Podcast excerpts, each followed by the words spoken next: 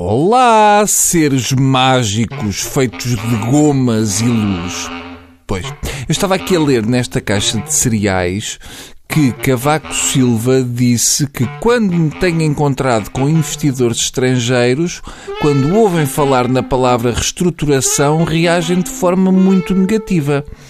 É natural, porque, por exemplo, reestruturação em húngaro significa afaga-me o escroto. Dizer que em Portugal houve 70 pessoas, incluindo uma senhora de idade, que propuseram afagar o escroto mais do que afetar os mercados, afeta a quantidade de convites que Cavaco recebe. É isto. Vamos ao nosso tema de hoje. Pronto, isto é mera retórica, não vale a pena responderem. Ora, o Jardim Zoológico de Copenhaga volta a estar envolvido numa polémica com o abate de animais. Mês e meio depois das imagens que chocaram o mundo da morte e dissecação da girafa Marius, desta vez quatro leõezinhos foram abatidos para dar lugar a um novo. O Zoo de Copenhaga já matou mais bichos do que o Sousa Sintra. Aquilo é malta da biologia que não pode ver nada vivo. Esta direção do Zoo de Copenhaga é constituída por pessoas que riram à gargalhada quando no filme a mãe do Bambi morre. Vamos lá ver uma coisa. A ideia de fazer um zoo em Copenhaga para camuflar um talho é boa, mas vão por mim.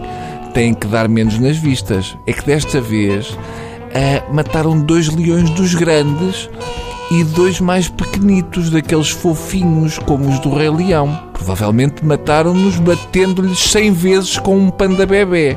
O talho barra zoo de Copenhaga já está a dar muito estrilho. Se descobrirem leão na lasanha, é só juntar dois mais dois. Literalmente. Da outra vez, a justificação dada para fazer carpaccio de girafa foi o problema da consanguinidade.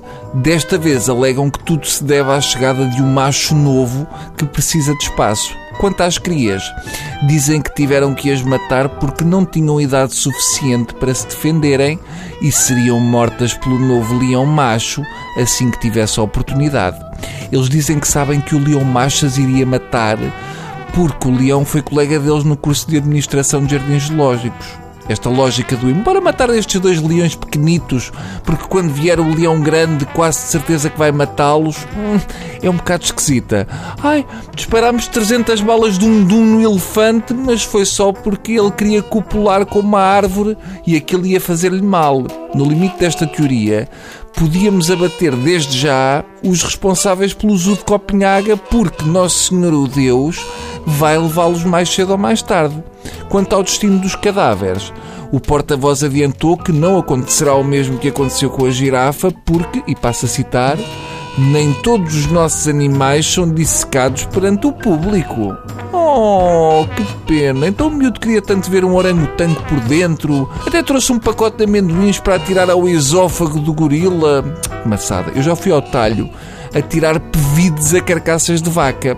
Mas não é a mesma coisa. Agora tenho de ir porque uh, vou com os miúdos ao cinema ver a biópsia de Dumbo. Eu aconselho em 3D. A uretra do Dumbo em 3D é melhor que o Gravidade, tá? Bom fim de semana.